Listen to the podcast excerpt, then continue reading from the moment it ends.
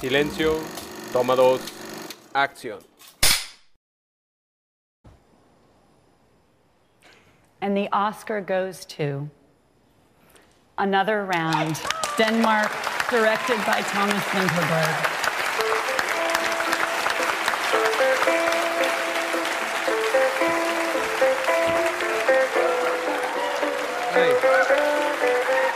Wow.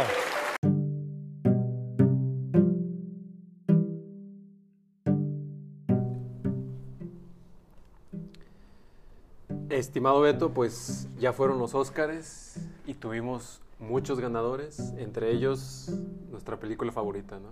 Sí, definitivamente fue mi momento favorito, ¿no? De entrada, ya te lo había dicho en el episodio anterior, el inicio del año representa la mejor época para los cinéfilos, ¿no? Es, es el, el- el- la serie mundial para el béisbol, Ah, es sí, el exacto. Super Bowl para, Sí, sí, sí, para es- la NFL, es la final de la Champions.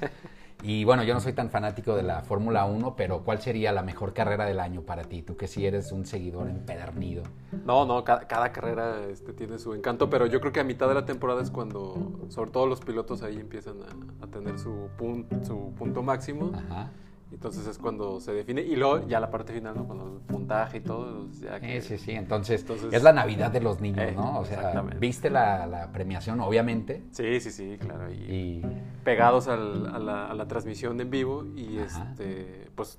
O sea, sí, sí fue una, un- una ceremonia diferente, habría, habría que decirlo. digo, todos los que ya la, la que, que la vimos, este, pudimos percibir eso porque, pues precisamente ahí, no, no solamente el ambiente en el que se encuentra toda la, el- la humanidad, ¿no? Con esta pandemia, claro. sino que también la ceremonia buscó y unos elementos, este, sobre todo en torno a la, a la seriedad que, bueno, hay la- algunas personas han sufrido con el COVID, pero también esta otra parte de, del- la parte social y del racismo que ha existido durante muchísimos años y que, es, bueno, to- todo el tiempo ha tomado fuerza, pero bueno, esta vez como que le, le han dado un enfoque ahí fuerte a la ceremonia, pero bueno, vamos a hablar de eso más, Más, más adelante, ¿no? entonces, yo por eso, antes de, de- de entrar de lleno a revisar todos los ganadores, que sí hubo varias sorpresas ahí.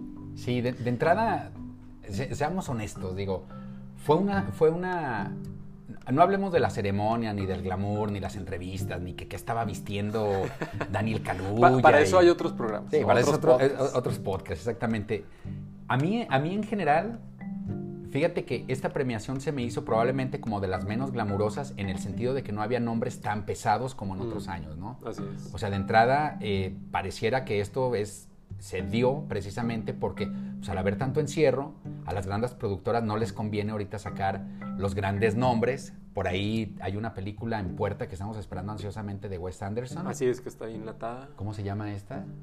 Ay, no, el French, eh, algo, algo de París, ¿no? Me acuerdo Ok, bien. ok. Y creo que es la única que tengo por ahí. Digo, eh, se lanzó Tenet en, en- de Christopher Nolan, muy arriesgado, ¿no? Con salas ni siquiera la mitad ni nada. Exacto. Y el resultado para mí lo pudimos ver en, en esta premiación donde no había nombres tan fuertes, si acaso David Fincher, que era como el, uno de los que tiene un poco más de trayectoria. Pero de más, por un lado, pues, eh, a mí se me hizo como que le faltó ese punch de, ar- de- de- de nombres grandes, pues, pero por otro lado también a- me gustó porque entonces se centraron en pequeños proyectos de productoras que no son tan grandes, digamos, de ver películas en casa como Netflix, como Amazon Prime, como Hulu, que son plataformas pequeñas para ver películas en casa, ¿no? Así es. Y, y- y en gran medida se debe eh, precisamente a esto que mencionas, ¿no? O sea, los grandes no han estrenado sus películas, o sea, ahí siguen Ajá. enlatadas. Digo, igual hasta los blockbusters, algunos se han querido como este, salir, como dices, Tenet, ¿no? Que se arriesgó. Ajá. Pero aún así, por ejemplo, James Bond no ha salido. ¿no? Entonces, sí, sí en medida es eso, pero aparte también este, se debe a, a- a- precisamente al encierro, ¿no? Entonces, al no, al no poder acudir, ¿no? Los, los votantes, tú y yo no somos votantes todavía, pero al no poder acudir a las salas, pues lo que recurren a, es, a esto, ¿no? Al, al- al streaming, que fue lo que predominó todo el año, ¿no? De Sí. pandemia. Entonces, mucho contenido del que, del que fue nominado, pues precisamente deriva de ahí, ¿no? O sea, Sí, sí, este, Y ahí habría nomás que observar algunos detalles de que mucho de la producción que se estuvo dominada este, no tenía ese grado de, de- de calidad como lo podía haber tenido, no sé, otros, otros directores. Y que también predomina algo que llama la atención. Muchos directores están en su segunda o en su debut de película de todos estos que hubo nominados. ¿no? Entonces, por ejemplo, del, del director de The Father, Ajá, este, es su primera película y él mismo adaptó, ¿no? que bueno, ahorita la mencionamos. ajá. Pero sí, sí se nota eso, pues, ¿no? En, en- en toda, Sí. en toda la ceremonia. Aparte, no sé si te pase, digo, yo imagino que todos los que nos están escuchando pasa lo mismo, ¿no? Ves una película en tu casa y terminas, eh, bueno, puedes empezar viéndola en la televisión, luego le puedes seguir en el iPad o la computadora, si sales te vas al celular, con luz de día, ya sonó el celular, ya pasó el señor del no sé qué, y hay como muchos distractores, ¿no?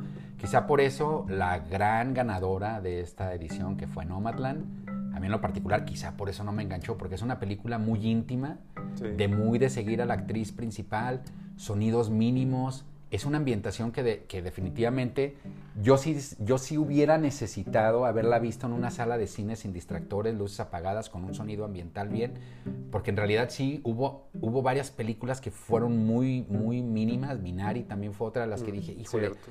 no me enganchó tanto probablemente por esta situación, ¿no? Yo recuerdo, por ejemplo, en su momento, cuando Roma se estrenó eh, en, en- en Netflix o la película, la, la última de Martin Scor- Scorsese de Irishman, se estrenaron en Netflix. Yo tuve la fortuna de verla aquí en la Cineteca de aquí de la Universidad de Mm, Guadalajara cierto, y definitivamente es otra dimensión. Sí, o sea, sí, sí queda claro que allí quienes dicen la magia del cine, efectivamente es toda una magia. Llegar, sentarte, todo oscuro, un buen sonido, sí te dimensiona en otra, en otra situación. Y ahora que estamos en un año de encierro, en lo personal como que sí hubo Ya- ya te hace falta ir al cine. Sí, definitivamente.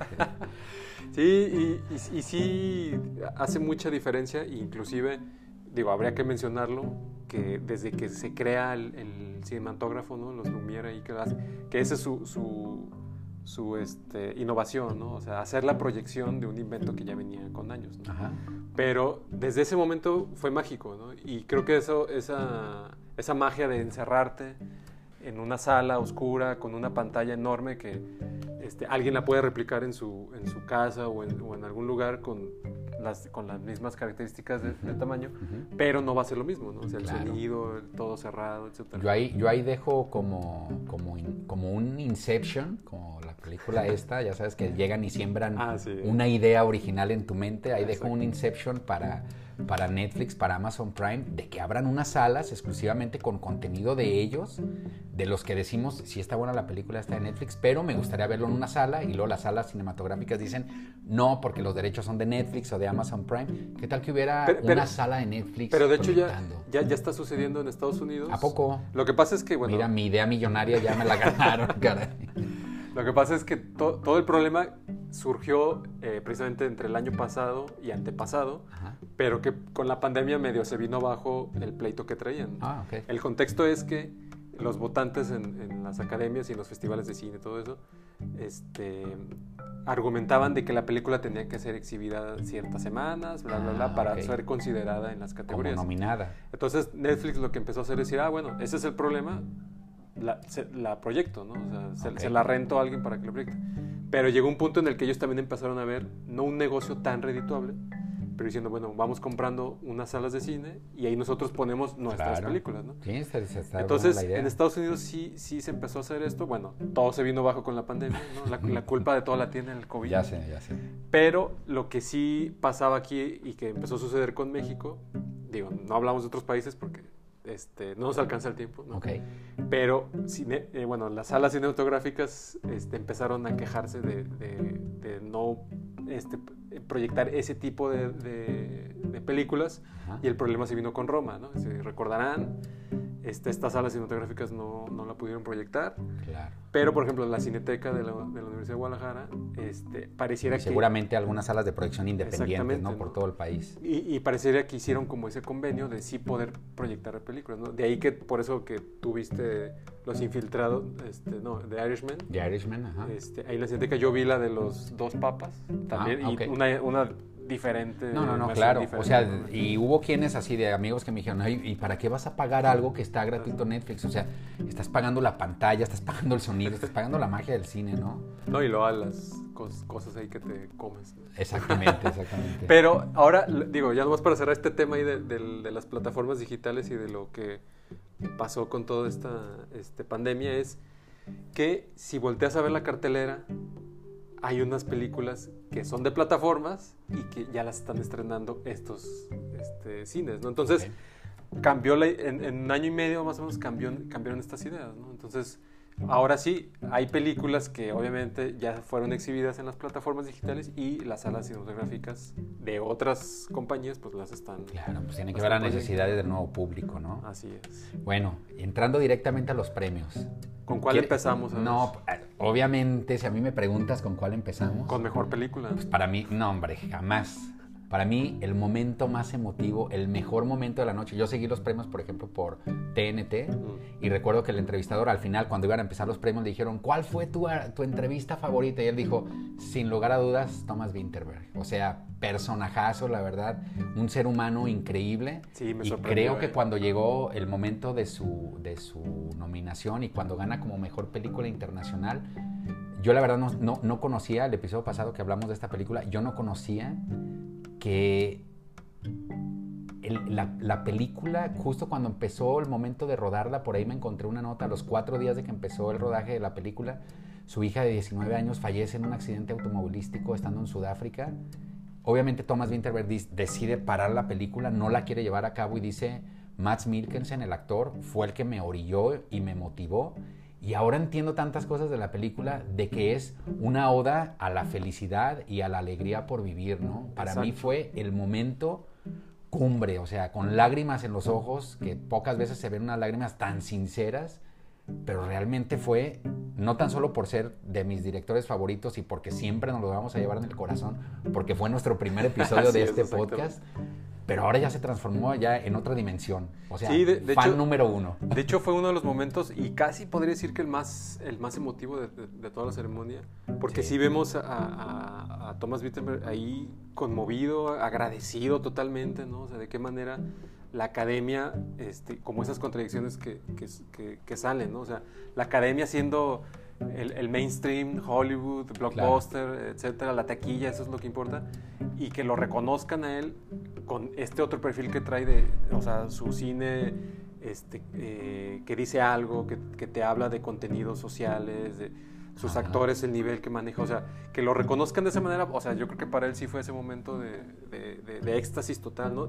Tan, tan así que como dices, o sea, suelta en llanto de, de todo lo que vivió, ¿no? Claro, los que, los que hemos tenido, digo, por ahí yo sé que me escuchan muchos amigos y conocidos, pero lo- los que hemos tenido una pérdida de un familiar tan cercano, en el caso de un hijo, una hija, son momentos escalofriantes, ¿no? Que, que si llega un punto en el que dices, no quiero seguir en, en- en- en que, que el planeta siga rodando, pero sí hay un punto también de agradecimiento con la vida y de decir, caray, o sea, este, este, es, este es mi momento de aprovechar y de disfrutar y qué bueno que Thomas Winterberg lo esté sacando por ahí, ¿no? O sea, el, el arte siempre va a tener ese punto maravilloso que de una tragedia puede salir una genialidad Exacto. fabulosa, ¿no? Y, y que todo eso va relacionado a de qué manera tú canalizas ese momento, ¿no?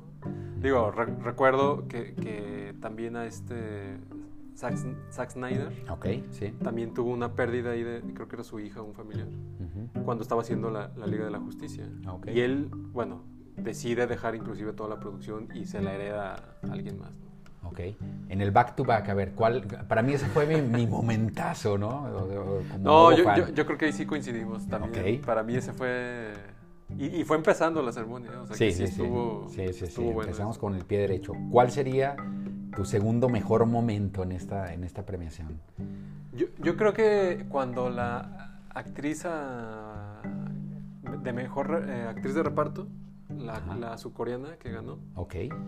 cuando también da todo su, su, su speech, su agradecimiento, o sea, sí, ella se nota que está sorprendida, ¿no? Que, que- que recibe el premio, sobre todo porque lo menciona, ¿no? Dice, o sea, yo me siento afortunada de estar con ustedes. Y luego dice... Brad Pitt, ¿no? Ahí le dice a Brad Pitt, que, le- que inclusive ahí le dice, porque, bueno, Brad Pitt es productor de la película Minari. Ah, ok. Que, que es la por la que ganó la actriz, ¿no? Ok, ok. Y, y voltea y le dice, señor, no lo vi en toda la película, ¿dónde estaba? ¿no? Y el Brad Pitt ahí atrás nomás riéndose, ¿no? Ajá. Pero que inclusive le, le- le hace mención a Glenn Close, ¿no? O sea, diciéndole, o sea, yo le he visto tantas veces en películas geniales y, y- y no, y no puedo creer que hoy yo tengo este premio, así que considero que esto es suerte, ¿no? O sea, no, no es otra cosa porque ustedes, eh, casi casi diciéndole, ustedes mejor que yo, ¿no? Ajá, sí, claro. Pero realmente sí es un momento eh, que conmueve al- al- de, de ella, ¿no? Al, al reconocer a las demás y sobre todo aceptar ese premio, ¿no? Porque de repente sí empieza a ver como ese tema de, este, de, de- no querer aceptar un reconocimiento cuando, oye, es tu trabajo, ¿no? O Claro, sea, claro. Lo, lo has, te esforzaste por ello. Sí, cuando a nosotros, por ejemplo, nos nominen como mejor podcast del año, no vamos a llegar así como, ah, sí, es cualquier cosa. No, no, no, no. Que un gran reconocimiento, chico. No va a estar dormido ahí en mi casa. Pero, y, y- y- y tanto su agradecimiento de ella, o, o lo- o reconoce su trabajo, valora, ¿no? Es, es que ya casi al final de su speech menciona al, al quien fue su primer director, con el que, el primer director de cine con el que trabajó, que, bueno, ahí ella menciona que ya falleció, pero dice, si hoy estuvieras aquí y vieras este premio, seguro estarías orgulloso de mí, ¿no? Y ahí cierra, ¿no? Entonces, Mm, creo que son de los momentos ahí este, que valen la pena y sobre todo porque la película, aunque también es contemplativa, ¿no? O sea, muy, muy, des- muy tranquila, Sí. este, como esa, esa conexión que, que, que- que te lleva a la película, ¿no? De decir, ok, no importa los problemas que, que vayas a pasar, ¿no? Ya sea que te cambias de ciudad, que te cambias de trabajo, todo eso, ¿no? El- aquí el objetivo es como la compañía que tienes, quien te apoya, la familia, ¿no? O sea, porque bueno, quienes ya la vimos, vemos ahí algunas cuestiones que precisamente hace la, la abuela, ¿no? Que personifica a ella. Ujú, Exacto. Pero que, este, pues, la representación del- del- de, esta película es eso, ¿no? O sea, es, es- es como de qué manera siempre esa, esa unidad que vas a encontrar en, en- en la- en las personas cercanas a ti te van a, a ayudar y apoyar, ¿no? Entonces, digo, me voy a adelantar un poco a, a- a que estemos hablando más de más películas, pero también mucho del mensaje de las películas de este año es también esa parte positiva Sí. por, la, por el momento en que estamos viviendo, ¿no? O sea, Claro. yo esperaría en Minari es una tragedia, ¿no? De que, como hemos visto grandes dramas, ¿no? De que Ujú. es que dejaron al niño solo y se y cayó un Sí, pozo. a y se- aprovechar el Exacto. chantaje sentimental, ¿no? Para sacar ahí una lagrimita y que por ahí Exacto. se pudiera colar un, un premio por la cuestión lagrimera. ¿no? Exacto. Y no, la película te lleva en, en- en ese camino, pues. ¿no? Ok. Este, pues el tercer momento para mí de la noche, o el segundo, porque el que acabamos de escuchar fue el tuyo, a mí no tanto. Pues obviamente lo que ya se esperaba, ¿no? Los Ah, que ya me conocen ya- saben ya- ya sé que vas- perfectamente que soy fanática sasasazo de ya sé dónde vas. Y Trent Reznor, Atticus Ross y John Baptiste ganaron la mejor banda sonora por la película de Soul. Una película que para mi gusto, la verdad yo que soy, no voy a decir que soy anti-Disney porque no me molesta, pero no, no- nunca fui niño Disney. Pero ver una película de este tamaño, de Soul, en el que habla acerca de los espíritus de vidas anteriores, vidas pasadas, vidas futuras, reencarnaciones, de una forma tan sutil y tan elegante, con un soundtrack, seguramente John Baptiste fue el que se aventó toda la, toda la onda del jazz, ¿no? Porque yo no, yo no pensaría que Atticus Ross y Trent Reznor pudieran hacer eso. Pero hay unos momentos en los que es de mucha profundidad y mucha reflexión, donde se escuchan unos, unos pianos oscuros, profundos, como suele ser la música Nine Inch Nails, y se nota evidentemente que son ellos dos, pero John Baptiste, que se aventó esta cuestión del jazz fenomenal, que me caía súper bien, pero cuando recibió el premio no dejó hablar nada Sí, a Trent no. Reznor y. Él llegó y dijo, yo soy el premiado aquí. Estos dos cuates ya han ganado premios en otras, o sea, en los Golden Globes y en otros lados. Voy a aprovechar mi momento para decir que mi mamá desde que tenía 10 años me metió a clases de jazz y bla, bla, bla, bla, bla. Se acabó el tiempo y pues ya nada más voltearon eh, Ross y Trent Reznor a decir, pues bueno, o sea, pues gracias y nos vamos, ¿no? Pero sabes que yo creo que también ellos ya no quisieron hablar, Eh. sobre todo porque bueno, ya han ganado Oscar eh, casi hace como Y seguramente van a volver a ganar otro. ¿eh? 10 Ya, ya, años o sí. 9 años por la de red social. Pero porque no tenían límite de tiempo. O sea, eh, la característica de este año de los Oscars es que ya ves que siempre se oye la musiquita de que les cortan Sí, y, sí, y sí. les bajan el audio. Por ahí en una toma yo alcancé a ver que tenían un reloj contador grandísimo ahí enfrente y, este, y probablemente eso era una buena guía, ¿no? Entonces yo creo que ellos también. Pero ahora, yo creo, nomás habría que ver, igual, igual lo, lo vamos a, a apuntar de tarea ahí en, en nuestras este, notas. Lo que pasa es que el soundtrack de Mank, que es por la otra película que Trent Reznor y Atticus Ross estuvieron nominados, también juega con elementos de jazz, porque se sitúa Sí. en la época de, de la creación del Ciudadano Kane. Y en esa sí ellos dos este, hicieron la música. Entonces, yo creo que ellos también ya le están entrando al, al- al jazz, o a Sí. lo mejor De influenciados hecho, cuando ahí. entró Atticus Ross a Nine Inch Nails, a lo mejor eso no lo sabes tú porque no eres como tan fan, pero sí cambió el sonido de Nine Inch Nails. En Ah, los ok. últimos dos EPs que sacaron, empezaron a meter unos saxofones y una onda así como muy punk, industrial, oscuro, pero con unos saxofones muy, muy densos y creo que Atticus Ross tiene mucho que ver ahí. Entonces él es el que le está metiendo ya algo como de jazz a la- a la- al sonido con Trent Reznor. ¿eh? Y, y ahora, digo, ya que mencionas a los ganadores de Mejor Soundtrack, ha- habré que eh, también mencionar la película como tal, ¿no? O sea, que Soul, no sé si, si, si te conecta de cierta manera en el sentido de que es impresionante cómo un... O sea, y Pixar siempre lo hace, ¿no? O sea, cómo los temas que puedes decir, cómo eso puede ser una película animada para niños y con temas que, que te dejen contenido ahí para pensar, ¿no? Ok. O sea, y de qué manera la, la película este, te lleva a, a precisamente esto, ¿no? O sea, el, el tema principal, digo, quienes ya la vieron también es... Esa este, sí está en en- Disney Plus. En Disney Plus. Ok. O sea, de qué manera llevas tu vida y estás en busca de algo que te llene, ¿no? O sea, algo Claro. que digas, esto es para... Yo nací para esto, ¿no? Exacto. Y la película, bueno, camina por ese sendero. Obviamente lo está llevando del lado de la música, ¿no? Y del jazz y todo eso. Pero lo que sí sorprende son de qué manera hacen estas este, conexiones hacia, lo, hacia, hacia el referente espiritual, porque, bueno, no, no es vender la trama, pero esto sale en el tráiler, ¿no? De que el, Sí. el- el que es el jazzista, este, de cierta manera muere, y, pero en el mundo de las almas, este, por regresar, él tiene esa, esa sensación de decir, no he, no he completado porque hoy era mi gran noche y tengo que regresar, ¿no? Sí. Entonces, cuando cae este mundo, es sorprendente cómo o- o, la creatividad de, de- de los dibujadores ahí de Pixar crean a los personajes, pero como muy metafóricos, ¿no? Sí, no, no, no, increíbles. O sea, la, la manera en cómo representan al, al- al mundo de los, de los recién llegados, que son los que van a, a encontrar su, su, su motivo en la vida y que luego ya los van a aventar al, al mundo. Nuevamente. Este, está, digo, lo voy a decir con la palabra que es, está bien pacheco, pero bien hecho. pues. Exacto. Este, me gustaría como abundar en más y más momentos este, que, tuvo la premiación, a pesar que, que te digo que para mí fue una premiación como muy modesta, pero nada más los menciono así rápido para, para pasar a nuestra siguiente sección. Este, el, mejor, el premio de mejor sonido a una película como Sound of Metal o El Sonido del Metal, que se me hizo fabulosa. Yo en lo personal tuve hace algunos años también por alguna infección que me cayó ahí en el oído, una sordera brutal como de dos, tres meses, de un lado nada más, o sea, del otro lado escuchaba bien y un solo lado, y realmente sí me identifiqué muchísimo con el actor en el sentido de la gran desesperación de ver a todos riéndose y festejando y celebrando, y tú volteando para todos lados como loco diciendo de que se ríen, no estoy escuchando nada. Me parece que, que- fue un, gran momento, a pesar de que no fue tampoco para mí como la gran película, pero creo que haberle dado el, el mejor sonido eh, estuvo, estuvo genial. En el momento que, que Daniel Kaluuya, el mejor actor de reparto en la película de Judas and the Black Messiah, sale como una cuestión de orgasmo, de felicidad, diciendo, les agradezco a mis papás por haber tenido sexo y haberme traído a este mundo y todo es una felicidad brutal. Probablemente se quedó con las ganas de hablar, porque no sé si viste los premios, los Golden Globes, que Ah, sí, también lo sí, ganó sí. como mejor actor de reparto. Y él estaba, supongo que en Londres, él es británico, y cuando quiso dar los agradecimientos, ¡pum!, le falló el Zoom. Nunca lo pudimos escuchar de qué es lo que quería decir.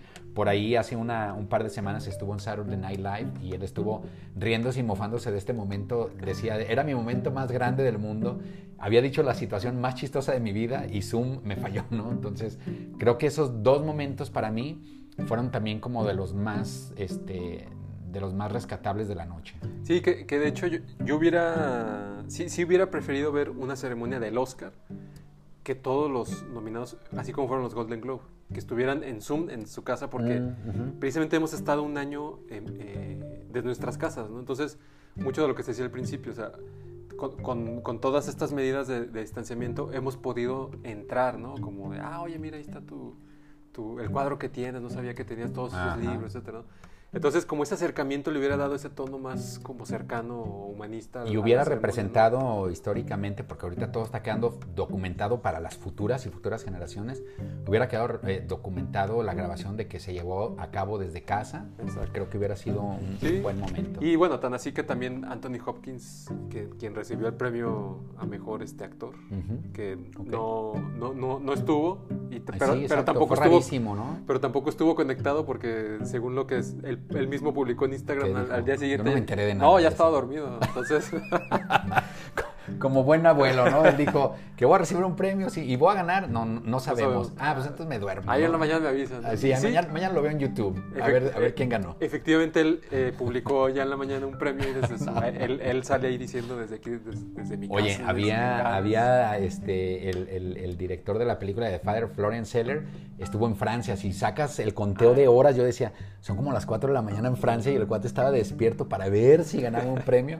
Y Anthony Hopkins así de, yo me duermo, ahí Sí. mañana lo veo. No, veo y, resumen". y- y en la mañana publicó un video de agradecimiento ahora sí ya Ah, "Ah, bueno, muchas gracias ok. a la academia y entonces sí, sí, digo e- ese tipo de cosas creo que en esta ceremonia este año hubieran estado este, bien conectadas no Ok. en, el, en el sentido y bueno mencionabas algo que, que de Sound of Metal que precisamente también es una película como esto que te digo o sea, de, de que no, no es no es la gran tragedia Ajá, claro. o sea sí es la tragedia para Hay una tragedia, para- pero no hay un momento como de catarsis, pues, así ¿no? fuerte. porque te, te lleva al camino de qué manera llega un cambio en tu vida y hay quienes lo aceptan y hay quienes no se aferran a seguir en el, a, a como lo llevabas, ¿no? Sí, Que es como vamos viendo al personaje de la película, ¿no? O sea, así es. que, que, eh, eh, esta parte de representar como mencionabas, ¿no? O sea, la parte auditiva de no escuchar, ¿no? Y, y aferrarte a decir, oye, es que yo, o sea, quiero seguir tocando, ¿no? Y quiero escuchar, ¿no? De tal manera que lo va llevando por ese camino, ¿no? Y habría que hacer mención de que precisamente quienes diseñaron el sonido en esta película son mexicanos, ¿no? Ah, Ok. que ya ellos habían trabajado en varias producciones este, aquí en México, que inclusive han ganado Arieles, ¿A poco? y también con Guillermo del Toro han, han trabajado, creo, creo que en el Laberinto del Fauno habían hecho ellos el, el sonido, Ok. y este, pues, también una felicitación para ellos, ¿no? Y para Ok. Michelle Coteluc, este, Jaime Bashik y Carlos Cortés, que son los que diseñaron el, El sonido. el sonido de Mexicano, los tres. Mexicanos los Ah, súper bien. Entonces sí, creo que, que, que- que fue una, una ceremonia que, que, nos llevó bueno, a, a momentos importantes con películas más comple- completativas, ¿no? Como, digo, yo sé que decías que No Mala no, no, no te No enganchó enganchó, tanto, Sí, claro. Pero yo siento que parte de, de- de los premios que se llevó, que es este, película, director y actriz, Ajá. este, van en ese sentido también, ¿no? Porque la, la historia es de, que, de qué manera el personaje principal que hace Francis McDormand Ajá. este, Aparte su tercer Oscar, creo, ¿no? De Francis es. McDormand. Ok. este, la, la presidente la va llevando de un lugar a otro y el, el, digamos que el encanto de la dirección de la película es de qué manera lograron que eh, se retratara a la gente real que es nómada ahí en Estados Unidos, que van en sus campers, ¿no? que ya están Ajá. jubilados o que tienen problema, con la actuación de Francis McDormand, que no, no, se, no se viera como un, como un documental, pero lo sientes como que son parte de, de- de- de las actuaciones en las que ellas forma parte en los momentos de, la historia, ¿no? Y sobre todo porque la- l- toda la historia va centrada en el sentido de de qué manera hay personas que sus duelos o sus problemáticas este, las encaminan en este sentido, ¿no? Como decir, oye, pues me, me jubilo, ¿no? O tengo mi pensión, sobre todo en Estados Unidos. Sí, sí, que, que esa fue otra de las cosas que quizá por eso no me enganchó, que es un problema esto de los nómadas que viven errando ahí por, por todo Estados Unidos. Es un problema como muy gringo, ¿no? Como que aquí no, no, no, no Sí, será tan común. Porque, o sea, tú, tú ves es- esos caminotones este, donde viven y dices, pues... Sí, claro, dices, así viven los nómadas del primer mundo, oye, súper Pues, bien, ¿no? ah, pues No no les va creo que... mal. Exactamente. ¿no? Entonces, exacto, como, como, como historia este, para reconocer un- un- a un grupo ¿no? que realiza esta actividad, este, pues creo que, que está bien llevado, ¿no? Y, Ok. y las actuaciones y dirección, pues sí está está súper este, bien representado ahí. ¿no? Ok. Este, pues bueno, habría, podríamos pasar aquí horas y horas No, porque de son muchas nominadas. Sí, sí, sí, nominaciones hubo mucha más, premios y todo. Pero vamos haciendo una pequeño, un pequeño corte regresamos hablando, en este, en este podcast siempre intentaremos hablar de un tema social, ¿no? El, el episodio pasado hablamos del alcoholismo a propósito de la película de, de Drog. Exacto. Y, y hoy vamos viendo a ver qué aspecto social rescatamos de ahí de los Oscars, ¿no? Vamos a Va, dar una a pausa entonces.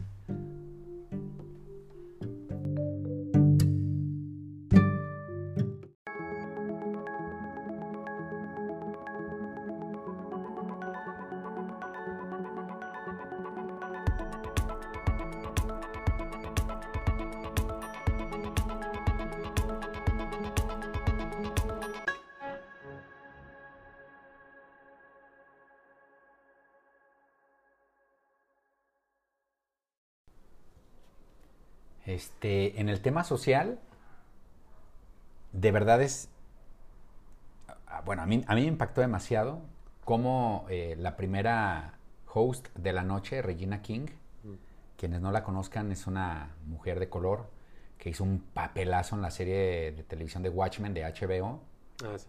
donde obviamente Trent Reznor y Atticus Ross hicieron el soundtrack de, de- de la serie. Pero más allá de que ellos hayan hecho la serie, la verdad, de mis favoritas. Véanla, son creo que 8 o 10 episodios nada más. Está genial. Eh, véanla, de verdad. Entra con un vestido impactante, unos tacones fabulosos, como suele ser toda la premiación de los Oscars, y dice tal cual, tengo que ser honesta. Si las cosas hubieran sido diferentes la semana pasada en Minneapolis, donde murió George Floyd a consecuencia de lo que ya conocemos todos, que fue una asfixia por parte de un policía, y la semana pasada precisamente se le, se le declaró culpable a este policía. Entonces toda la comunidad de raza de color estaba celebrando, decían no que el policía vaya a la cárcel, sino que se esté tomando acciones para generar a partir de ahí políticas públicas, ¿no? Entonces, repito, tengo que ser honesta, dice Regina King, si las cosas hubieran sido diferentes la semana pasada en Minneapolis, podría haber cambiado mis tacones por unas botas para marchar. Entonces, a mí lo que me impacta es cómo en estas premiaciones que son de gran alcance mundial, no hay ley mordaza, no hay tapujos, no hay, ¿sabes qué? No tocan ese tema que ahorita es medio delicado, no le conviene al gobierno hablar de ciertos oye temas. Tú lo ves en todos lados, la NFL de rodillas cuando van a empezar un partido, la Fórmula 1 en su volante todos tienen End of, raci- of Racism, fin al racismo, y es un movimiento mundial que se ha dado y que realmente sí es de destacar, ¿no? Sí, exacto, porque yo, yo lo que me pregunto, digo, ahí habría que este, a lo mejor abundar mucho en la, en la historia de, de- de- de precisamente de cómo surge este problema, ¿no? Que es de todas las personas que traen de África, lo que empieza con el- la esclavitud, etcétera, ¿no? Que es de hace años. Sí, sí, no, ¿no? siglos. Pero lo sorprendente es cómo todavía, y, y que ahorita con las, con las películas que mencionemos, o sea, todavía hace 60 años, 50 años, que son números que dices, no, pues sí son muchos, ¿no? Pero, o sea, los comparas con, el, con la historia de... Sí, no, 60 años estamos hablando que es una generación, Lalo, nada más. No, yo, yo, voy a ir, yo voy a ir más grande. Lo comparas con todo el universo, o sea, Sí, con no, el no, planeta. con el Big sea, Bang, ¿verdad? Con el Big Bang y dices, o sea, 50 años Es nada. es un segundo. No, no, en- ni un respiro. Exacto, entonces, ¿cómo es posible que estos problemas este, existieron y que todavía existen? ¿no? Claro. Entonces, no, no, no, o sea, ver todas esas historias, todas esas películas este, que representan los problemas que ha vivido to- todos, todas estas personas, o sea, a mí se me hace como increíble. Sí, y continúa diciendo, sé que muchos de ustedes en casa quieren tomar su control remoto cuando sienten que en Hollywood los están sermoneando. Pero como madre de un hijo negro, conozco el miedo con el que muchos viven y ni la fama o la fortuna cambian eso. O sea, dice, yo soy famosa, yo tengo una fortuna, pero finalmente soy de color en un país donde el racismo sigue, pero fuerte, ¿no? Exacto. Y bueno, se puede ver, eh, hubo otros dos momentos eh, que trataron este, este tema social, ¿no?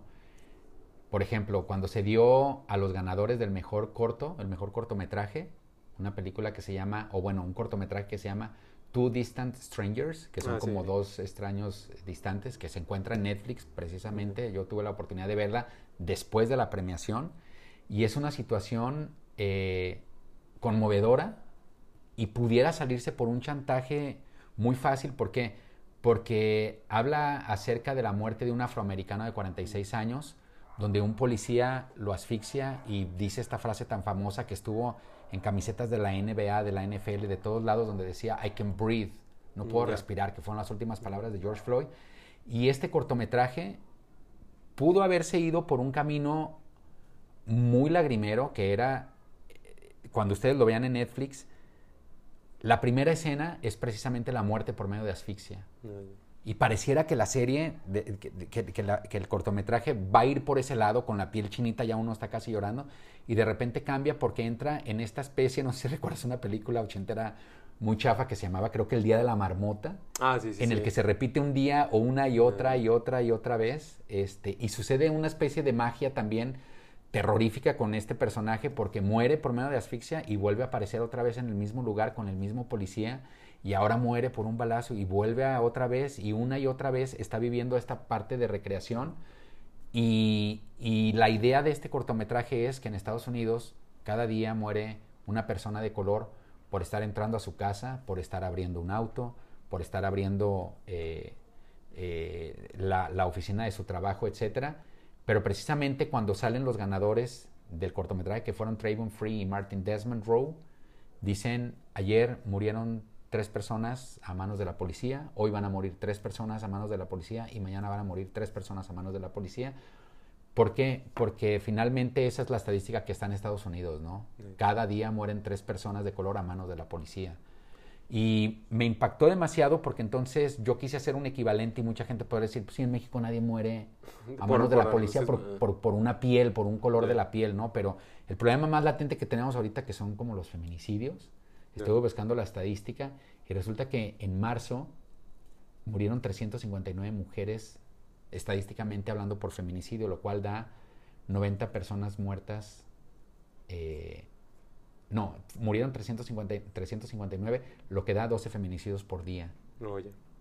Los, los- los directores de, de este proyecto de, de Two Destined Strangers hablaban de que morían tres personas de color a manos de la policía. En México mueren 12 mujeres a manos de un hombre por parte del feminicidio. Entonces, creo que sí nos falta un poquillo más de conciencia y empezar ahí como a, como a destapar esta parte. Véanla, si no la han visto, Two Distant Strangers es genial. No está tan de querer llorar, pero sí vale la pena verlo ahí en Netflix. Sí, porque, digo, es, esa es la. Algo que mencionábamos al principio, ¿no? O sea, esta es la, esa es la magia de, de poder contar historias a través de estos medios audiovisuales, ¿no? O sea, que es el cine, por así decirlo. O sea, de qué manera conectas este, esas historias que, que puedes ver en, en alguna parte del mundo, no, ah, eso sucede ahí en Sudáfrica, ¿no?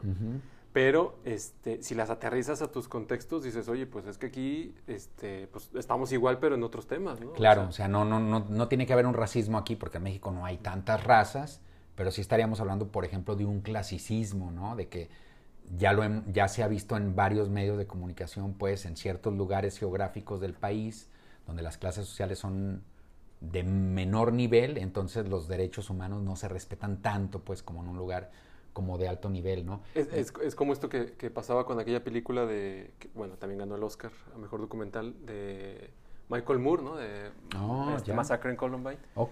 Que, ok. que, bueno, ahí representaba la violencia también como un problema que tiene ahí las, los, este, Estados Unidos. Pero que bueno, ves el documental que está muy bien hecho. Sí, este, Michael Moore, no hay y, pierde. Exacto, y, y dices, bueno, aquí en México no pasa ese tema. O sea, para empezar aquí las armas están prohibidas, ¿no? Sí, claro. Entonces, de entrada, los niños no van a la escuela con armas. Pero si, si lo aterrizas y, y buscas la manera de conectarlo, dices, oye, pero pues es que... Y que creo que fue cuando te- empezó el tema del bullying, ¿no? O sea, de qué manera el bullying también estaba, no, no de la misma manera, pero af- estaba afectando precisamente a, pues a todos estos niños en las escuelas, ¿no? Y que por ahí hubo, empezó Ujú. la campaña Sí. este, en torno a todo esto y que ya, ya después inclusive este, eh, el director mexicano Michel Franco sacó la de, este, después de Lucía, que representaba es- es- esta parte del, del. Entonces, pues, o sea, la violencia, los problemas que existen en otras partes, o sea, cambian, pero están ahí este, eh, representados. Sí, y a lo mejor Michael Moore lo retrata por medio de un documental un poco este, crudo, divertido en algunos momentos, como suele ser Michael Moore. Pero, por ejemplo, la que ganó como mejor corto animado, un cortito animado a blanco y negro con un dibujo muy básico y muy bonito que se llama If Anything Happens, I Love You. Ah, sí. Si algo me sucede, los amo. ¿no? que también, digo, ahorita que lo estoy diciendo, traigo la, la- la piel chinita. Los directores fueron Will McCormack y Michael Govier, que ganaron el, el premio, a- repito, al mejor cortometraje animado, y habla precisamente de este control de armas, ¿no? O sea, el- ellos le dedicaron el premio, lo vi sin subtítulos, no recuerdo muy bien cómo lo manejaron, pero decían, el premio se lo dedicamos a las 100 personas que mueren cada mes, cada día, cada algo así, a manos del- del- de las armas y de un tiroteo cruzado, ¿no? Este cortometraje trata acerca de dos papás aburridos, a blanco y negro, con una situación gris en sus vidas y no sabes por qué están así, pero poco a poco, por medio de recuerdos, te vas dando cuenta que cayeron a esta situación porque pierden a su hija en un, en un tiroteo, ¿no? Y la Ah, película, repito nuevamente, a los que ya tuvimos la pérdida de un ser querido, la verdad terminas ahí con una lágrima. Es complicado, pues, el tema. Es increíble que en 12 minutos que dura el cortometraje puedan transmitir tantas emociones y tantos sentimientos. Y entonces también ellos salen diciendo, paren la venta de armas, ya paren por favor el artículo 3 o no sé qué rayos tienen ahí en Estados Unidos donde cada persona puede tener derecho a un arma en casa y ya paremos esta violencia, ¿no? Sí, porque este, ah, inclusive alguna vez viendo algunos comentarios en torno a este tema, este, hay quien inclusive decía es que por qué México no tiene este, mismo derecho que tienen los estadounidenses, ¿no? No, no, Dices, no, pues imagínate Claro. si de por sí este, hay, o sea, de por sí ya, ya existe con todo el problema del, del narcotráfico y todo Sí. eso. Entonces ahora si das esa, ese, ese derecho, pues vamos a estar eh, igual que, que estas Claro. sociedades. ¿no? Este corto animado también, que repito, se llama If Anything Happens, I Love You. Si algo me sucede, los amo. También se encuentra en Netflix. Están ahí nomás a un clic, denle. Y está genial. Sí, y digo, co- como ya lo mencionábamos en- en- al inicio, ¿no? O sea, esta ceremonia precisamente estuvo enmarcada de eso, ¿no? O sea, de, de qué manera Sí. todos estos problemas raciales este, siempre han estado, o han sido temas de, la academia, ¿no? Unos años más marcados, otros menos, ¿no? El año pasado Ujú. estuvo la del infiltrado del Ku Klux Klan, que era ok, de este, este, Spike Lee. Spike Lee. Ajá. Y que bueno, la película, bueno, tiene ahí sus encantos, su trama, Y a etcétera. mí Spike Lee siempre con un humor muy fino y muy negro, Exacto. pero es genial. Y que al final, digo, sin, sin mencionar el, el final de la película, pero bueno, al final él muestra este, escena real de lo que, del racismo que vive Estados Unidos en la actualidad, ¿no? O Ujú. sea, la película se desarrolla en los años 70, ¿no? Cuando las Panteras Negras, el Ku Klux Klan, etcétera. Pero él, o sea, él regresa al final de la película ya como con tomas grabadas con cámaras caseras y todo eso, Ok. y le muestra a la audiencia y le dice, oye, es- pero esto está sucediendo en el 2019, creo que era cuando la grabó. Y varios clips de- de- del racismo que vive la, la sociedad. ¿no? Entonces dices, ¿qué es lo que mencionaba al principio? O sea, ¿de qué manera? es- eh, o sea, el, el tema existe todavía, ¿no? O sea, cuando ya el, el país tuvo un presidente este, de color, ¿no? Y, Ujú, claro. y algo que a lo mejor en los años 50 era así, el sueño de Martin Luther King, ¿no? De Malcolm X, ¿no? De, de llegar a dirigir la nación. Bueno, ya sucedió, pero también sigue sucediendo el racismo, ¿no? O sea, eso es algo que, que, que no puedo todavía como creer que suceda en pleno siglo XXI, ¿no? Tan moderno, ¿verdad? Exactamente. Está bien, pues ese fue el tema social del, del episodio. Nuevamente vamos a, a hacer la pausa ya para echar el cierre, Lalo. Muy bien.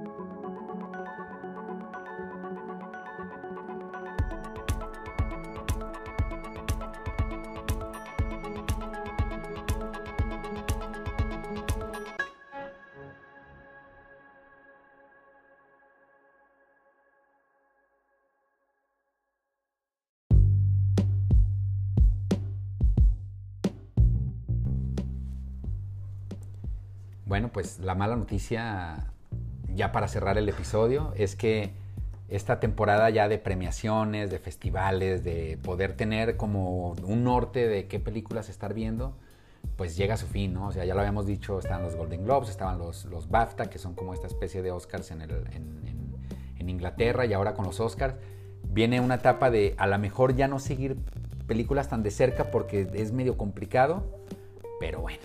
Es que, se- digo, no sé si te pasa a ti y a quienes nos escuchan, se vuelve un maratón, ¿no? De, de- de- de películas porque obviamente te dan la lista de, ah, todo esto está nominado. y tú podrías acotar y decir, bueno, pues nomás veo las cinco, las cinco nominadas a película, Ajá. pero luego le vas desmenuzando y en actores, en, en actrices hay cinco películas que no están en otras categorías, entonces yo creo que fácil en esta temporada este, vemos unas, este, que serán 15 películas o por ahí más o menos, en- y luego este, en el tiempo que, que, que te deja, ¿no? Desde las nominadas Sí, hasta que, las que si lo piensas de todas formas, digo, ya estamos acostumbrados al, al encierro y a Netflix y a ver series en, en ter- en maratones este, kilométricos, pues ahora nomás lo cambias en lugar de series, pues a películas, Exacto. ¿no? Entonces, bueno, se digamos que se cierra la, la- la temporada, por así mencionarlo, porque, Ajá. Digo, en, en- el momento, en un ciclo normal ya empiezan los festivales, de que el primero que llega es el de Cannes, Ok. y ya empiezan ahí los títulos a, a desfilar, ¿no? De, ah, se va a estrenar la nueva de Wes Anderson, la nueva de Ok. Quentin Tarantino, ¿no? Entonces es cuando ya empieza a ver otra vez el camino a seguir de, de qué es lo que hay que ver para el siguiente año, ¿no? Sí, ¿no? Y esa era el- dentro de las malas noticias. Dentro de las buenas, este, pues seguimos creciendo en redes sociales, ¿no? El episodio pasado lo grabamos así como a prueba piloto.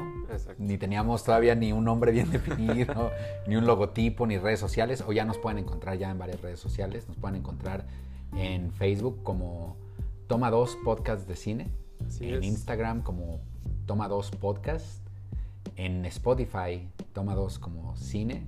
Y, Y- ya esta semana incluso en Apple Podcast para los usuarios de iPhone. Así es, y que, inclusive, bueno, también este, se, se publica en varias, también en Google Podcast. En también Google sale Podcast, sí. El, el podcast. Entonces, hay manera de que nos puedan escuchar. Sí, por ahí los, iremos publicando y, e insistiendo para que nos escuchen, ¿no? Ahora, a lo mejor algunos po- podrán ver el, el- el diseño que tenemos ahí de podcast y sí tiene conexión en el sentido de decir por qué está una pirinola Claro, y se llama Toma 2, ¿no? exactamente. Yo hablé ahí con, con mi amigo, eh, le agradezco, ojalá me esté escuchando, Gerardo Ulises este, Gómez Ciordia.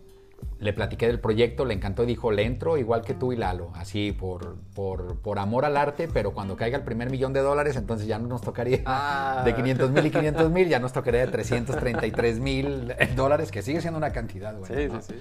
Entonces dijo, yo le entro con logotipo, le platicamos y nos hizo esta propuesta, ¿no? Que es una especie de pirinola con claqueta.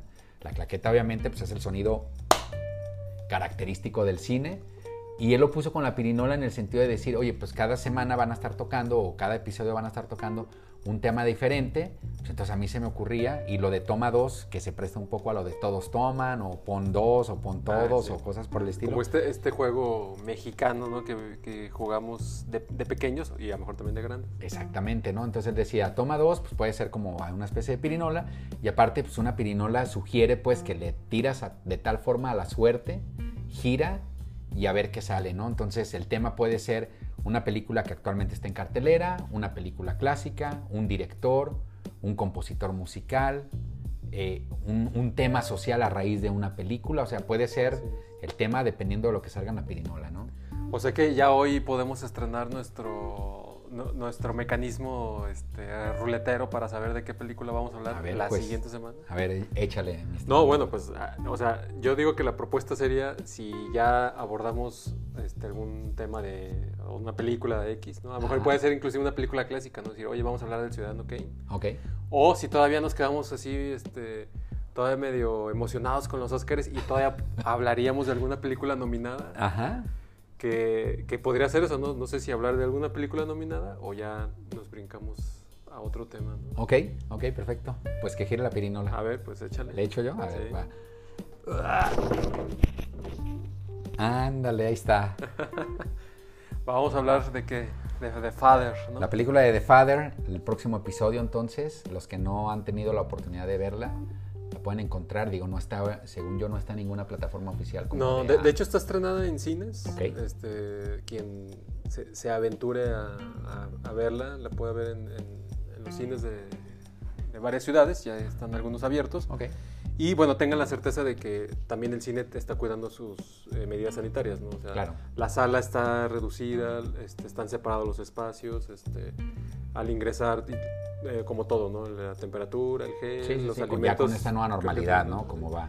y que mucho lo anuncian ellos en sus redes sociales. Entonces, digo, quien decide este, verla en las, en las salas de cine, bueno, Y quien decida buscarla en casa, pues ya sabe Pues que hay varias formas de poder encontrar Exactamente. este, una película, ¿no? Que el plot de la película, así de manera muy general, habla acerca de ah, Anthony Hopkins que tiene por ahí un mal de Alzheimer, entonces se puede prestar que el tema social sea las enfermedades mentales, ya sean degenerativas, como el caso del Alzheimer, o ya sea como alucinatorias, como un tipo de esquizofrenia.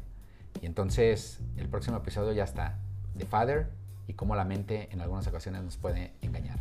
Síganos en nuestras redes sociales, escuchen los podcasts y nos, escuchamos en el siguiente capítulo. Órale pues, saludos a todos y gracias por seguirnos.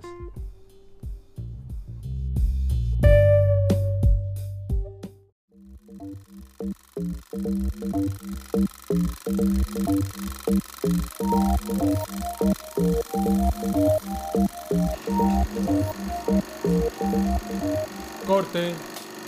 Se queda.